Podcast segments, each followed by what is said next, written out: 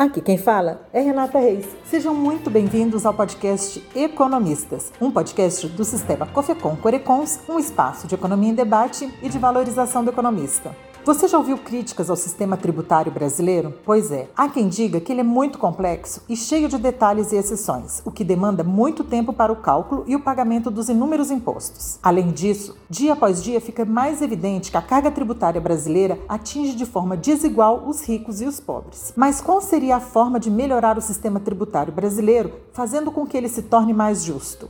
Quem fala sobre o assunto é o economista Eduardo Fagnani, professor doutor do Instituto de Economia da Unicamp. Vamos conferir o que o professor nos diz a respeito? A reforma tributária no Brasil, no, nas últimas três décadas, passou a ser sinônimo de simplificação da tributação do consumo. Né? Era só esse tema que se discutia. E naquele momento, enfim, tinham algumas PECs, né, que depois, mais tarde, eh, viraram a PEC 45 e a PEC 110, que só trabalha com a simplificação da tributação no consumo, o que, diga-se de passagem, é necessário, é importante, não há dúvida com relação a isso, mas o que nós achávamos naquela época, que é, só fazer reforma do consumo, ela está atendendo, na verdade, é, é, as demandas das corporações, está deixando de lado as demandas da sociedade em sentido, em sentido amplo. Fanhani é organizador do livro A Reforma Tributária Necessária, uma iniciativa da Anfip e da FENAFISCO com o apoio do COFECOM e de outras entidades. A obra, disponível para leitura na descrição desse episódio, reuniu mais de 40 especialistas e possui mais de 800 páginas, nas quais se discute qual deveria ser o modelo tributário utilizado no Brasil. A avaliação dos especialistas é de que o modelo brasileiro é muito concentrado na tributação da produção e do consumo e pouco na renda e na riqueza. A questão é importante porque faz com que os pobres paguem proporcionalmente mais impostos do que os ricos, tornando o sistema regressivo. Reformar o consumo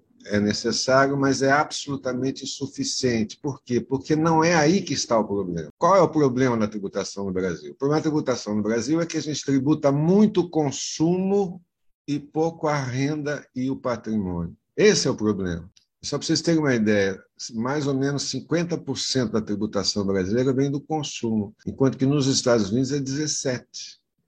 Por outro lado, nos Estados Unidos, mais de 50% da arrecadação vem de renda e patrimônio, enquanto que no Brasil é em torno de 20% e 23%.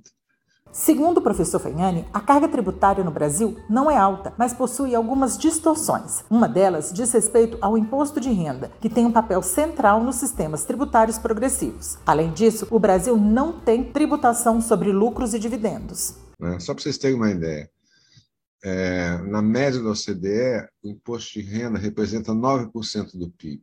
Na, na Alemanha, 10% do PIB. No Brasil, é 2,5% do PIB.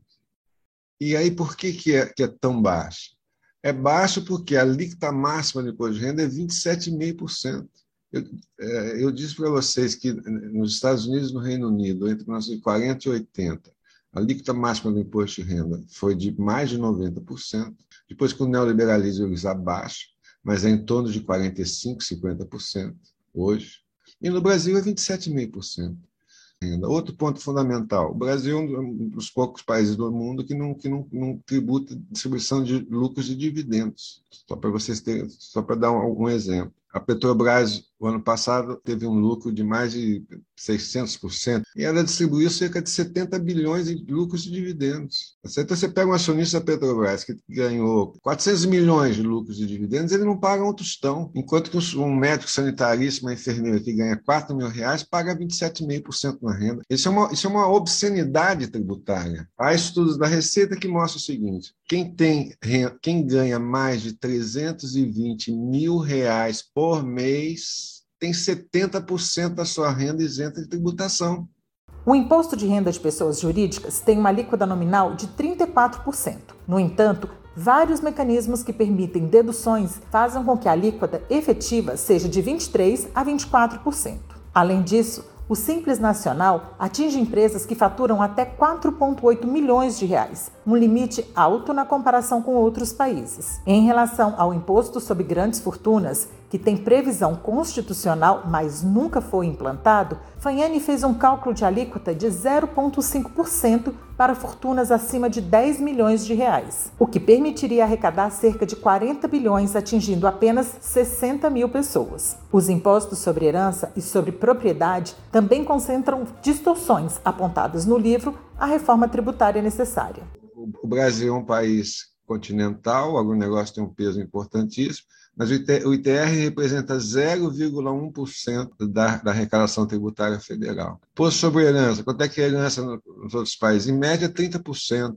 Na França, é 37%. Quanto que é no Brasil? O máximo é 8%, mas a maior parte dos estados cobra 4%. Né? IPVA. O IPVA é, é, é uma a melhor caricatura da tributação no Brasil. Se você cobra o IPVA do, do, do, do rapaz que tem uma motocicleta que, faz entrega, mas não cobra o IPVA de um sujeito que tem um helicóptero e tem, ou tem um iate, certo? Essa é a melhor caricatura da tributação brasileira. E o podcast Economistas fica por aqui. Para conhecer o pensamento do COFECOM acerca da tributação, acesse a publicação O Panorama da Economia, que traz o posicionamento da autarquia sobre diferentes temas ao longo dos últimos 10 anos. E também o livro Reforma Tributária Necessária, organizado pelo professor Faiani. Os links seguem na descrição do episódio. Fiquem atentos ao nosso site e redes sociais para mais conteúdo do sistema. Esse podcast é uma produção da equipe de comunicação do COFECOM, com roteiro de Manuel Castanho. Eu sou Renata Reis, muito obrigada.